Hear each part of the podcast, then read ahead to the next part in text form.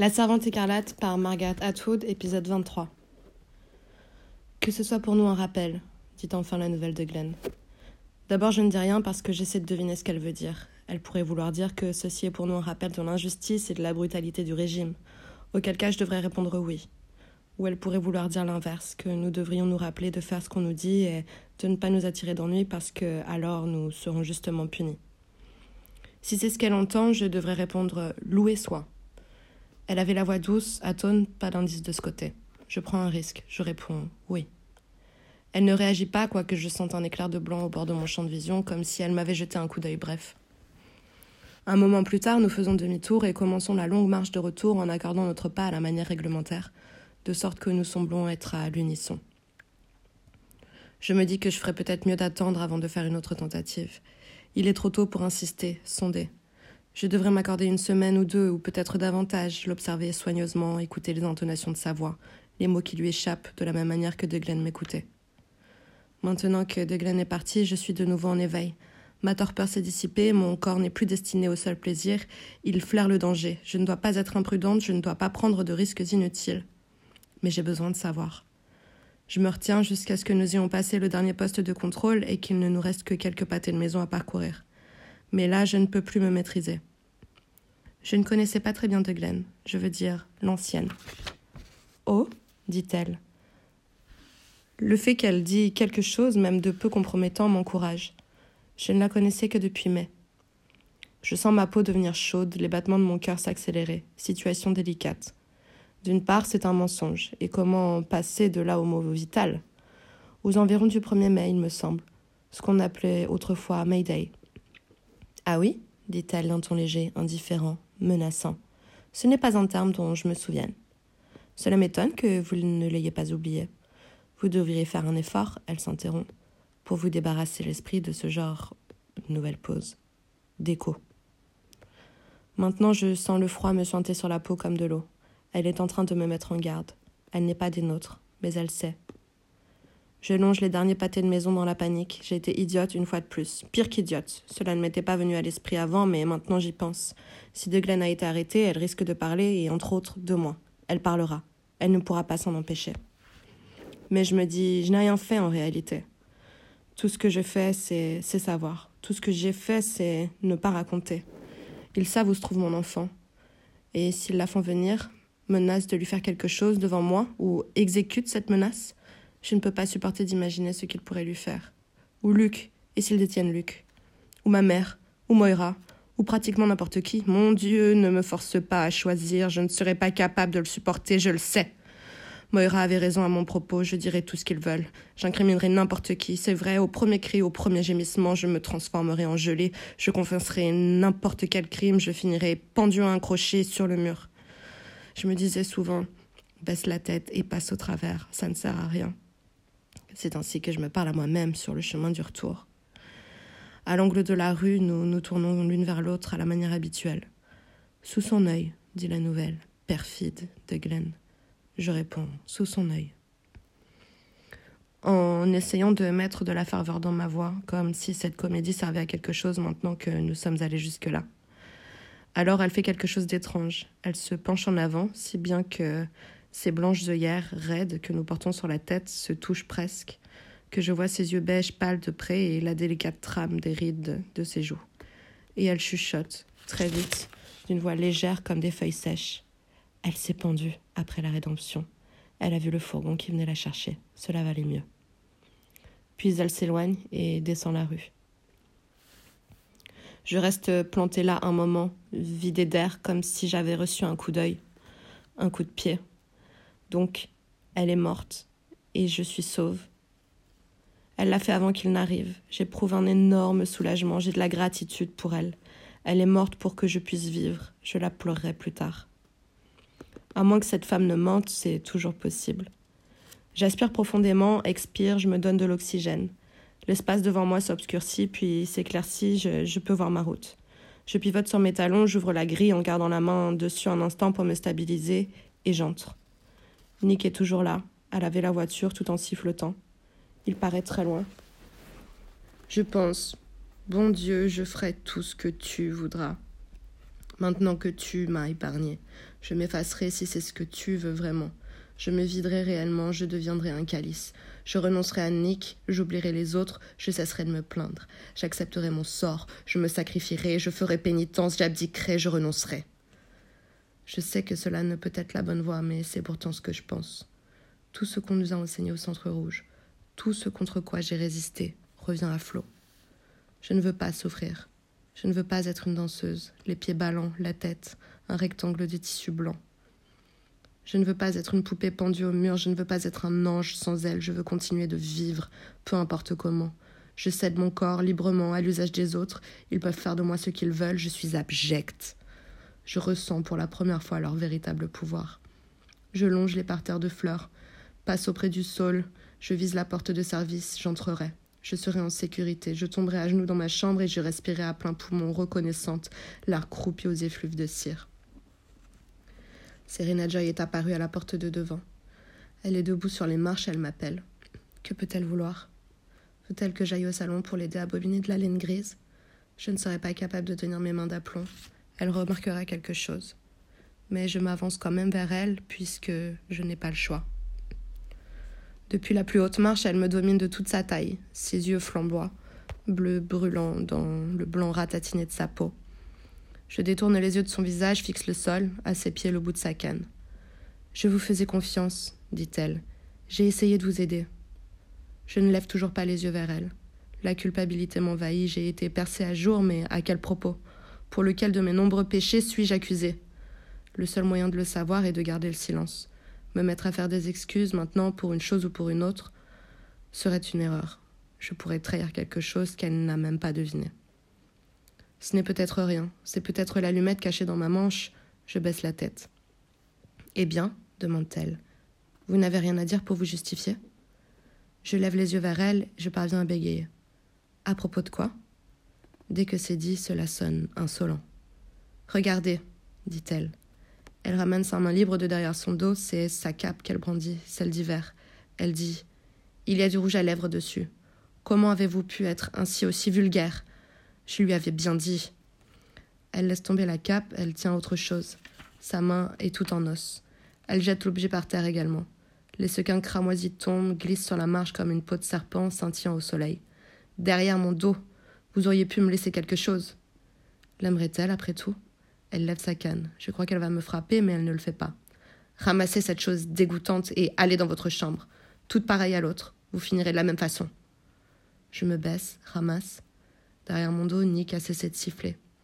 J'ai envie de me retourner, de courir à lui, de jeter mes bras autour de son corps. Ce serait insensé. Il ne peut rien faire pour m'aider. Il se noierait lui-même.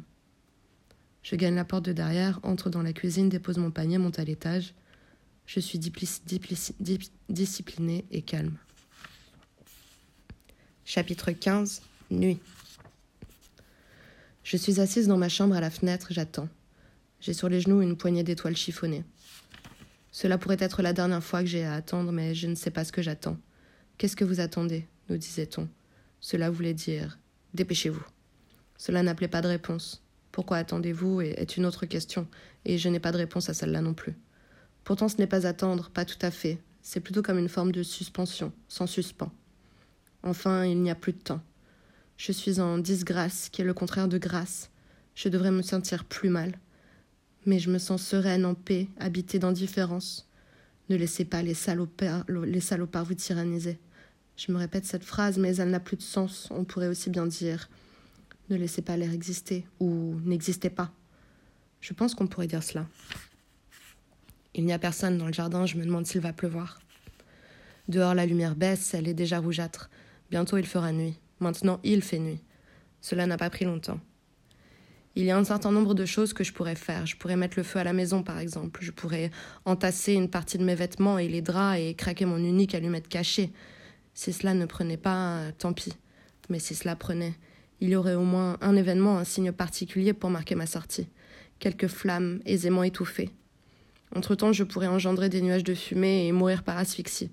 Je pourrais déchirer mes draps en bandelettes et les tordre pour en faire une espèce de corde en attacher un bout au pied de mon lit et essayer de briser la vitre qui est en verre incassable.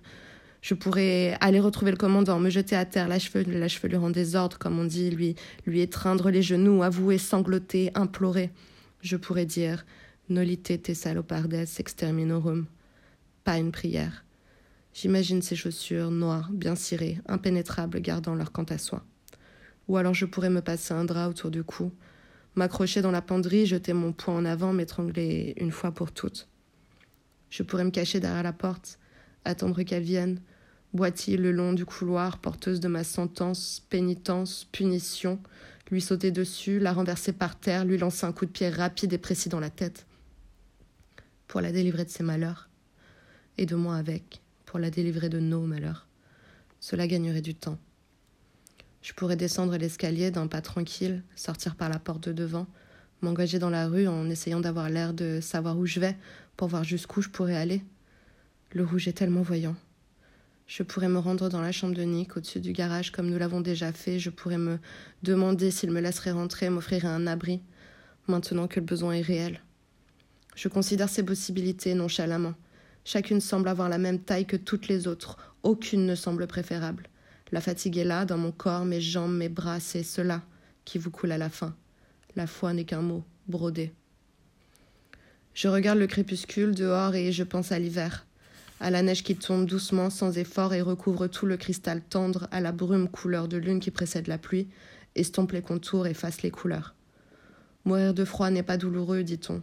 Le premier frisson passé, on se couche dans la neige comme un ange fabriqué par des enfants, et on s'endort. Derrière moi, je la sens présente, mon ancêtre, mon double, qui tournoie suspendu au lustre dans son costume d'étoiles et de plumes, oiseau arrêté dans son vol, femme transformée en ange qui attend d'être découverte. Par moi cette fois. Comment ai-je pu croire que j'étais seule ici? Nous avons toujours été deux.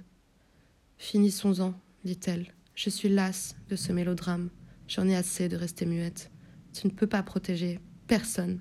Ta vie n'a de valeur pour personne. Je la veux terminer. Au moment où je me lève, j'entends le fourgon noir. Je l'entends avant de le voir.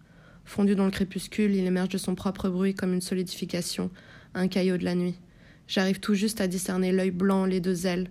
La peinture doit être euh, phosphorescente. Deux hommes se détachent de la silhouette du fourgon, gravissent le perron, sonnent.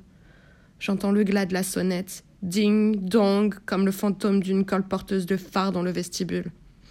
C'est donc le pire qui s'annonce. J'ai perdu mon temps.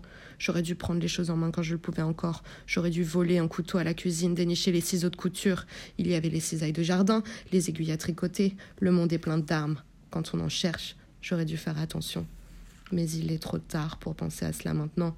Ils ont déjà les pieds sur le vieux tapis rose de l'escalier. Un pas lourd et assourdi. J'ai les tempes qui battent, j'ai le dos tourné à la fenêtre.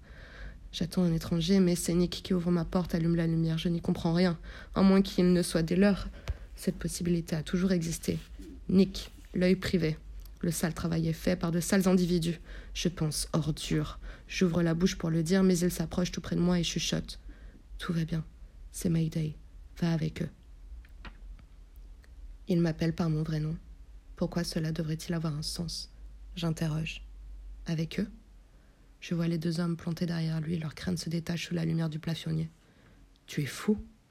Mon soupçon plane au-dessus de lui, ange noir qui me met en garde. Je peux presque le voir.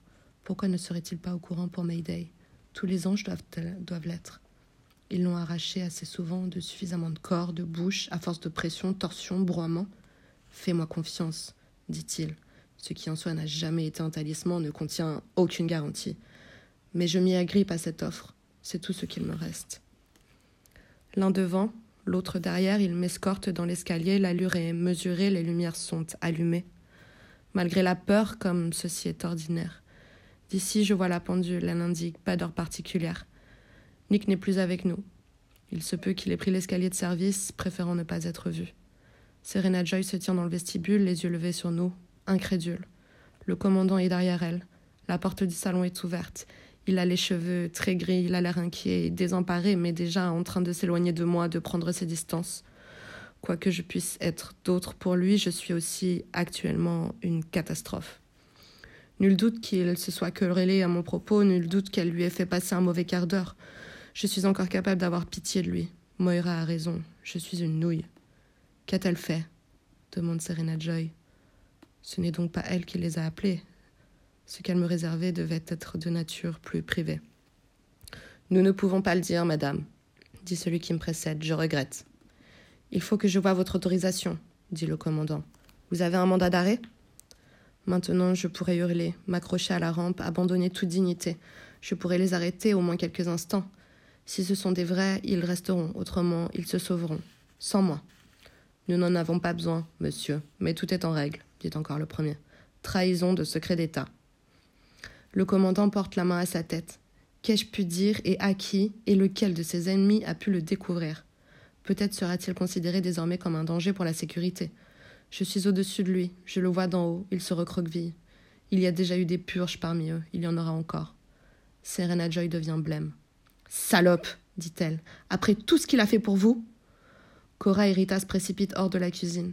Cora s'est mise à pleurer. J'étais son espoir. Je lui ai fait faux bon. Maintenant, elle restera à jamais sans enfant. Le fourgon attend dans l'allée du garage. Ses doubles portes sont grandes ouvertes.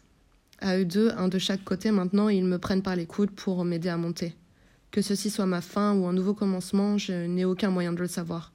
Je me suis abandonnée aux mains d'étrangers parce que je ne peux pas faire autrement. Et donc je me hisse vers l'obscurité qui m'attend à l'intérieur ou, ou peut-être la lumière. Fin de l'histoire. Merci beaucoup de m'avoir suivi pendant ces 23 épisodes de 25 minutes, soit plus de 10 heures de lecture. C'était un peu long, c'était un petit peu plus long que ce que j'avais imaginé. Euh, c'est la première fois pour moi que je lis un, livre à voix haute comme ça. J'espère que, j'espère que ça vous aura plu. Si vous êtes arrivé jusque-là, euh, je ne sais pas si vous serez nombreux à arriver jusque-là, mais si vous êtes arrivé jusque-là, c'est que c'était pas trop, trop dégueulasse, on va dire. Je vous souhaite une très bonne continuation et, euh, et à la prochaine.